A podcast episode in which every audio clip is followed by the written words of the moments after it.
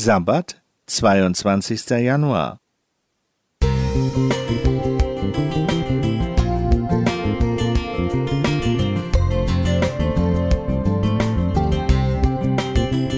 Ein kleiner Lichtblick für den Tag.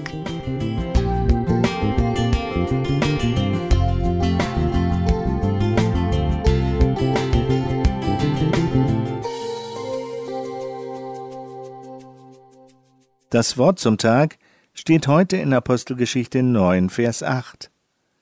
Saulus aber richtete sich auf von der Erde, und als er seine Augen aufschlug, sah er nichts.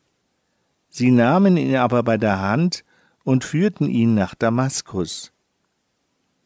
Um Leute in ihrem religiösen Eifer zu stoppen, braucht es manchmal drastische Maßnahmen.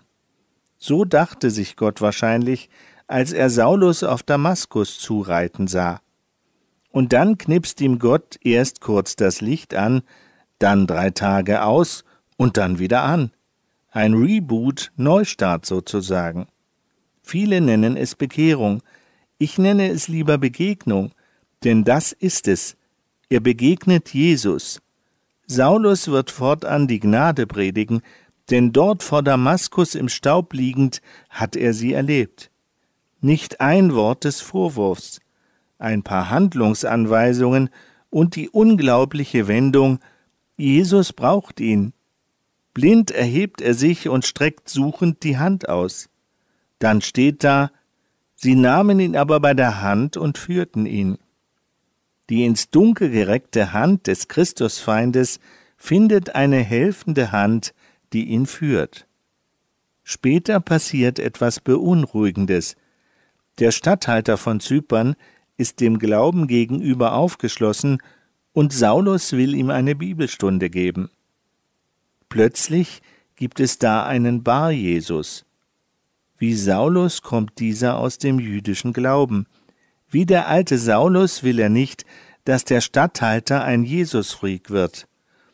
Wie Saulus ehedem grätscht er fanatisch dazwischen. Und wie Saulus wird ihm erst einmal das Licht ausgeknipst und er tappt hilflos im Dunkeln. Weil Paulus, erst seit dieser Begegnung in Kapitel 13, wird er konsequent umbenannt, Briefe geschrieben hat, die wir heute als Bibel bezeichnen, und weil er Jesus persönlich auf spektakuläre Weise begegnet ist, denken wir leichtsinnig, Paulus habe alles richtig gemacht im Leben und Glauben. Ich habe da meine Zweifel. Paulus vor Damaskus hörte keine Vorwürfe von Jesus, und ihm wurde eine helfende Hand gereicht. Bar Jesus hört nur Vorwürfe von Paulus, und der Text betont in Apostelgeschichte 13, Vers 11, Bar Jesus ging umher und suchte jemand, der ihn an der Hand führte. Wo war deine helfende Hand, Paulus? Das mit dem Splitter und dem Balken das mit dem Schalksknecht, dem viele Schulden erlassen werden, der aber trotzdem seinen Kumpel würgt, weil er ihm einen Heiermann schuldet, das ist ein Lernen auf Lebenszeit. Gnade zu predigen ist das eine, gnädig zu sein wie Gott etwas anderes. Wir mögen bekehrt sein, aber wir haben viel zu lernen. Ich denke, Paulus würde mir da zustimmen. Dennis Meyer